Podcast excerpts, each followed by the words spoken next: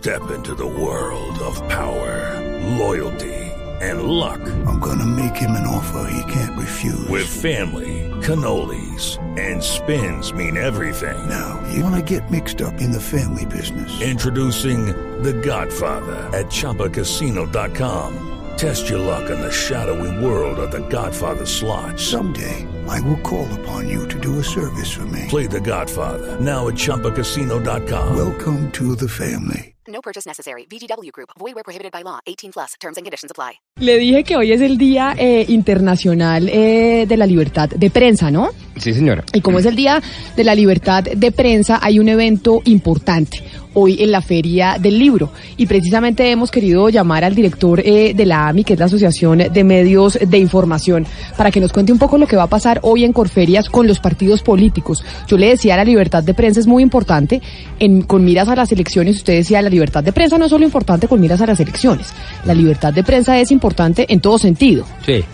Exactamente, es, es, un, más que un derecho, es un valor constitucional. Bueno, pues hoy habrá una declaración por la libertad de prensa y el derecho a la información en las elecciones locales de este año, que son en octubre. Don Werner Sitzman, el director de la Asociación Colombiana de Medios de Información, pues nos va a contar de qué se trata esa, esa declaración por la libertad de prensa. Señor Sitzman, bienvenido a Mañanas Blue, gracias por estar con nosotros. Hola Camila, buenos días, gracias a ustedes. Esta declaración que se va a dar, ¿de qué se trata y quiénes, han, y quiénes son los que van a hacer la declaración? Esta declaración es una iniciativa que tuvimos cuatro entidades colombianas que nos une la lucha por la libertad de prensa, que somos la AFIP, la Fundación para la Libertad de Prensa, la Fundación del Nuevo Periodismo Iberoamericano Gabriel García Márquez y FESCOL, y, y AMI, la Asociación Colombiana de Medios de Información, bajo la sombrilla del PAN, del proyecto Antonio Nariño, que su propio nombre ya indica que estamos hablando de libertad de expresión. Y todos los años eh, buscamos eh, eh, celebrar la fecha con algo eh, sobre todo que impacte eh, lo que significa la libertad de expresión o cuando ésta se niega y lo que está al otro lado de la libertad de expresión que es el derecho a la información.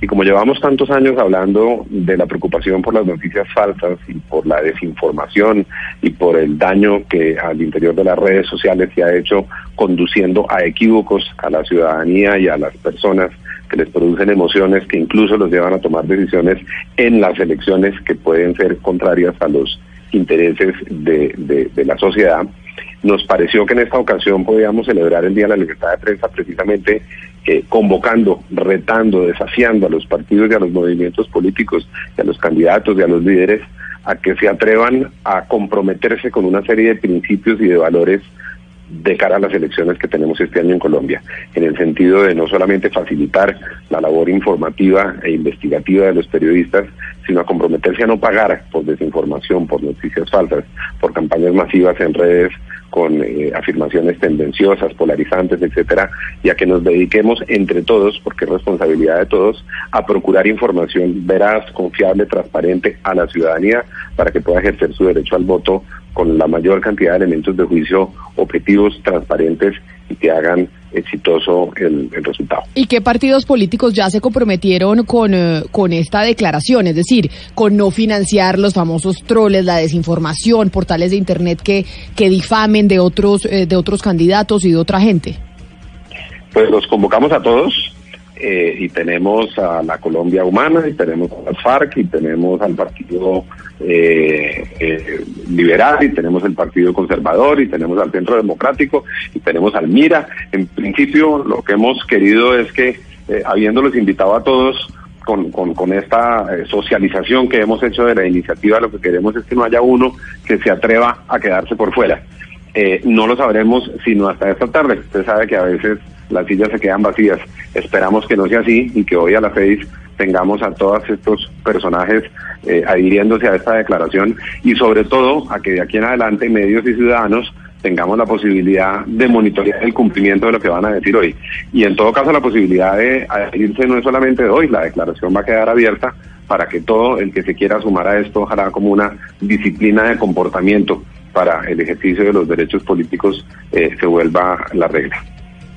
Eh, señor Sisman, teniendo entendido en qué consiste este compromiso, eh, quisiera saber si ustedes también van a considerar dentro de esos compromisos eh, la promoción de o, o, los que se convierten en promotores de odio a través de la política, es decir, discursos que incitan al odio, que desconocen derechos ciudadanos y que obviamente después dicen que el periodismo tiene la obligación de darle la voz a todos en aras de la pluralidad, entonces hay que abrirles micrófono a personas que lo que están haciendo es promoviendo el odio.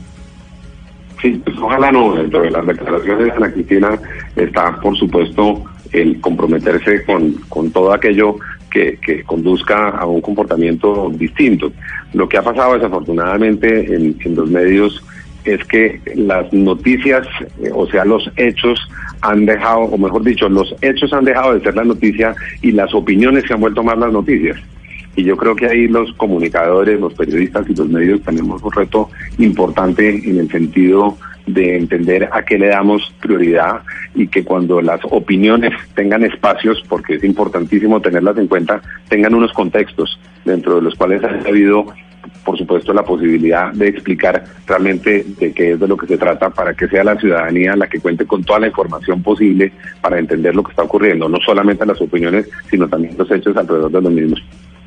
Doctor eh, Werner, este tipo de iniciativas no pueden ser más plausibles y, y, loables y, pues digámoslo así, dirigidas por gente como usted, pues eso tiene una prenda de garantía. Sin embargo, permítanme ser un poco ácido porque eh, no son ni las primeras ni me imagino que vayan a ser la, las últimas. Recuerdo, por ejemplo, una iniciativa de Colombia 2030 vista por sus protagonistas que cogió a todos los jóvenes de una generación política a compromisos similares, pero en la medida en que no tenía como dientes, pues eh, esa iniciativa quedó un poco truncada. ¿A usted no le da susto que en esta iniciativa todos estén listos, todos los partidos políticos estén listos para salir en la foto, pero a la hora de cumplir con la palabra empeñada salgan con un chorro babas? Sí, eso siempre será una posibilidad, pero fíjese que lo último que se puede perder es la ilusión y el compromiso con hacer todo lo que esté al alcance de las manos de uno para que ojalá no sea de esa manera.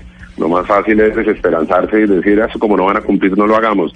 Yo creo que tenemos que seguir insistiendo y por eso la importancia más que lo que va a ocurrir hoy es lo que va a ocurrir después y es el seguimiento que le hagamos efectivamente a la forma como quienes suscriben hoy cumplan o incumplan lo que hicieron y aprender o que aprendan ellos a que hay una cuota de responsabilidad eh, por cuenta de esos incumplimientos y que una de las funciones fundamentales de los medios es precisamente estar ahí para contarle a la gente efectivamente quién mintió o quién se comprometió y no cumplió. De manera que la invitación, además de, como les digo, desafiar a que firmen hoy, es hacerle seguimiento a, a si cumplen o no. Eh, yo prefiero pensar en que ojalá sí, que sea un principio de una declaración de la política colombiana comprometiéndose con hacerla de una manera distinta, pero pues no lo sabremos sino en la realidad. Por supuesto, estas campañas suelen ser frustrantes, es la experiencia que hemos tenido en los 200 años que conmemoramos hoy, o, conmemoramos este este año ¿no? de nuestro bicentenario, sí. pero pues ojalá no, y tenemos que seguir pedaleando porque si nos rendimos eh, ante el escepticismo, pues claramente todo escenario va a ser peor. Pues es que ya sabe, Pombo, cómo van a firmar hoy. Esto es a las 5 de la tarde, a las 6 de la tarde. ¿A qué horas es, eh, señor Sigman? A las 6. Bueno, ya sabe que los que firman, si uno los coge, o la ciudadanía, porque la ciudadanía también es veedora y fiscalizadora del comportamiento de los políticos que incumplen con, eh, con el compromiso que hicieron hoy, pues la sanción social es mucho mayor. Que yo sí creo, o dígame usted, si la sanción social no es eh, pues el punto que, que hace que los políticos cambien, creería uno. Sí, total, total. Es, el, es un primer punto eh, de partida y fundamental, y si me permite agregarle algo, doctor Werner, es que el compromiso además es explícito, es claro, es público, de tal manera que al político faltón le cueste aún más trabajo retractarse. Y ese es un valor incalculable de este tipo de eventos que se van a llevar a cabo hoy. Esa es la idea, exactamente, Rodrigo. Pues eh, allá estaremos, allá eh, estaremos pendientes eh, de los políticos que firmen este pacto, que además muy loable que se le midan, y pero además que lo cumplan. Y la ciudadanía, pues haciendo fiscalización de que evidentemente, pues los políticos colaboren con que no tengamos una campaña electoral para octubre sucia, llena de mentiras, ataques en las redes sociales, llenas de odio y demás. Oiga, doctor Werner, ¿usted me permite públicamente una un consejo? Pues una sugerencia muy respetuosa, como dicen los políticos. Oiga, mire, eh, nosotros acá en Blue Radio hemos venido trabajando desde el primer día que salimos al aire eh, en la idea de que no solo basta con dejar de hacer el mal, es decir, con generar esos troles, promover noticias falsas, humillar, calumniar, injuriar, etcétera, desatenderse de los hechos, como decía usted anteriormente, sino que es necesario hacer un poco el bien, es decir, que eh, forcemos nosotros también desde los micrófonos y desde la y desde la prensa la posibilidad que un político, incluso por opositor que sea el otro, llegue a hablar bien, reconozca cosas positivas, tanto de sus obras y ejecutorias en el pasado como de sus programas de gobierno para el futuro. ¿Ustedes han contemplado algo parecido? No en esta ocasión, digamos que estábamos un poco circunscritos al tema de la libertad de prensa y el derecho a la información, pero eh, bienvenida la iniciativa y eh, busquemos el espacio. Yo creo que sin lugar a dudas eso hace parte de las reglas normales de madurez y de convivencia que una democracia y un país deben tener. nosotros estamos en un punto en el que si no aprendemos a que lo único que nos va a sacar al otro lado es colaborar esquemas de colaboración, no de egos, no de, intereses personales, sino de verdad de arremangarse todos juntos para construir un gran propósito colectivo que se llame Colombia, no vamos a llegar a ninguna parte. Y eso se hace como con esta declaración, tomando iniciativas y conservando la esperanza de que ojalá poco a poco vayan teniendo eco. Pues vamos a ver los políticos que se comprometen a esto esta tarde. Señor Werner Sitzman, director de la Asociación Colombiana de Medios de Información, gracias por haber estado con nosotros y nos vemos en Corferias. Muchas gracias a ustedes, allá los esperamos.